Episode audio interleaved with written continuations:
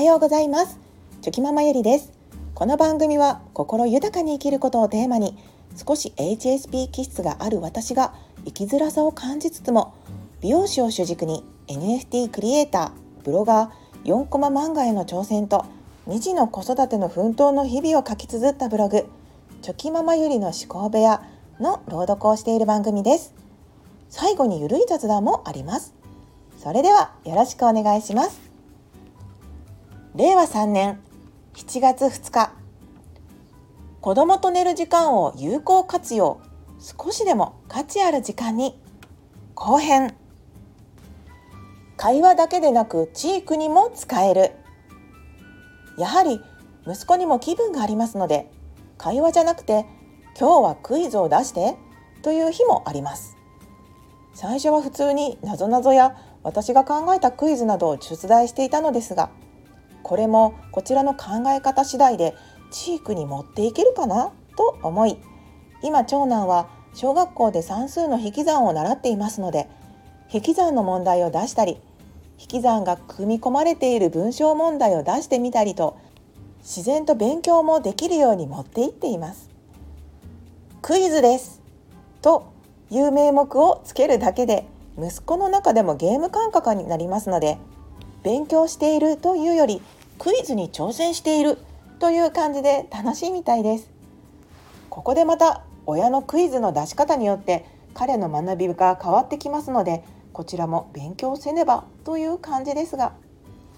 毎日算数クイズばかり出しているとさすがに飽きてくるみたいでたまには道徳の問題も出してみたりします。クラスでこんなことがありました。A 君はこんなことを言っていました。B 君はこんなことを言っていました。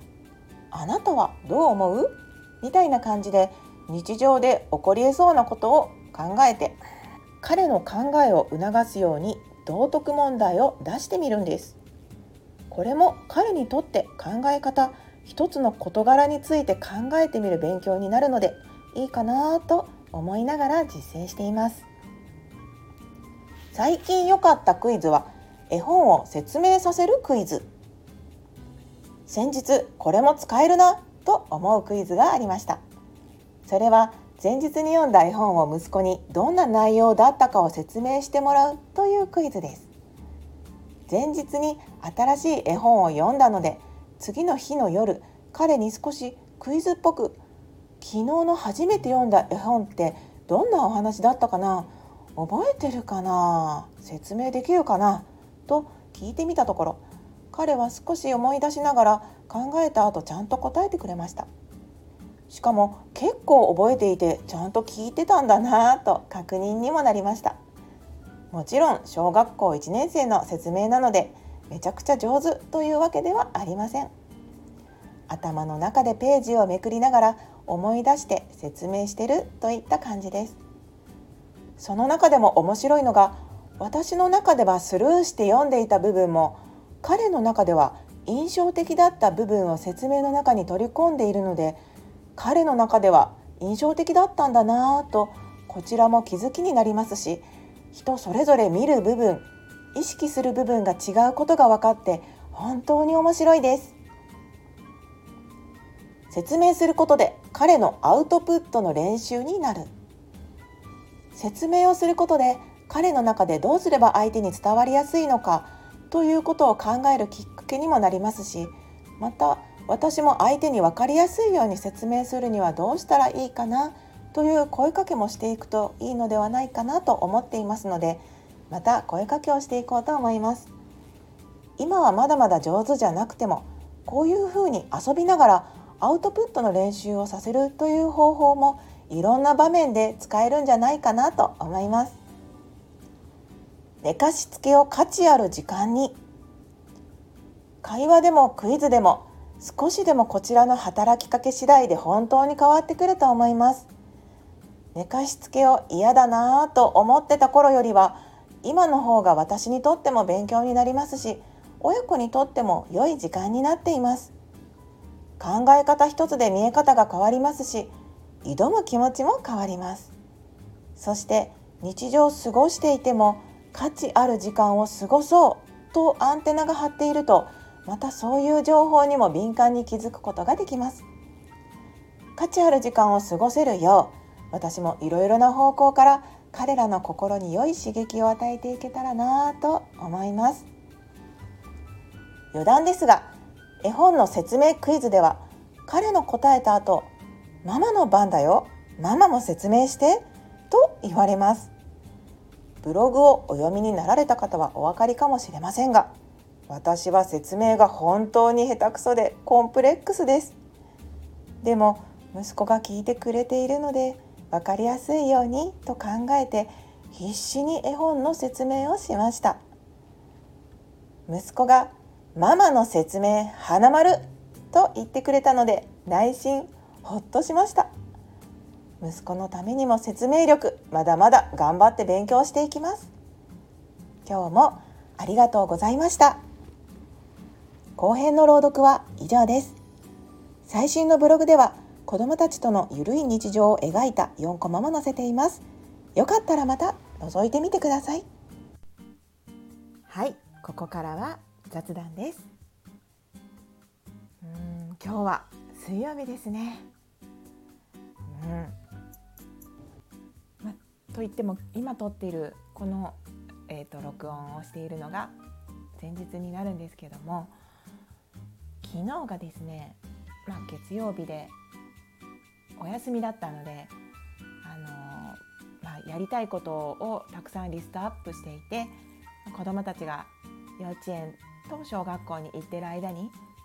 まあ、あのいっぱいやるぞっていう感じで挑んだんですけれども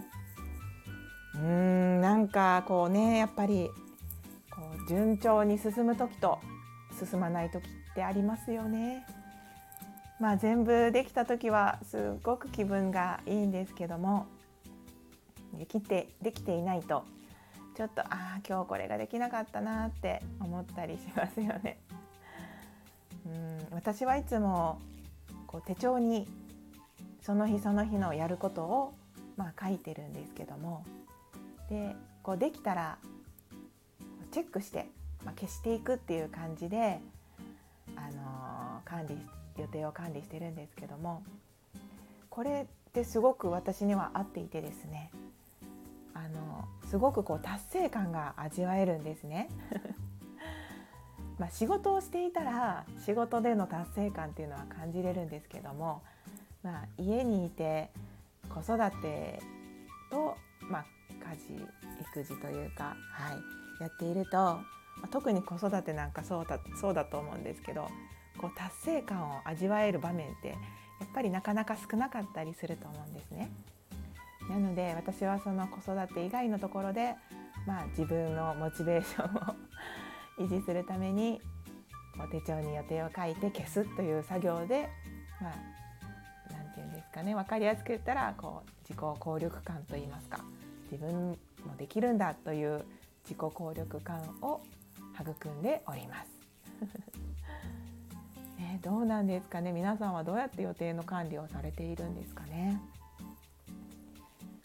まあ、やっぱりあの予定がうまくはかどっていない時っていうのはこう自分のその予定に対する見積もりが甘かったりして予定を詰めすぎてるっていうことも考えられますしあとは自分のコンディションが悪くてこう集中力とかがあまりなくてうん思った以上にこうパフォーマンスを発揮できなかったりとかっていうこともありますし、まあ、いろんな要素が絡んでいるんだろうなと思うんですけどもうんやっぱりうまく予定が予定通りに進んでいくとすごく気持ちがいいですよね。はい、昨日はいまいちだったので今日ははい自分の納得がいく動きができるように頑張ってやっていこうかなと思っています。うん、今週まだまだありますけれどもでもねお天気もいいのではい頑張ってやっていこうと思います皆さんもはい無理せず自分の体を大切にしながら今日という日を一日頑張っていきましょう。はい。それでは昨日より今日今日より明日一歩でも前進。この番組があなたの今日という日を生き抜くための心の活力になれたら嬉しいです。今日も最高の一日をお過ごしください。ありがとうございました。ではまた明日。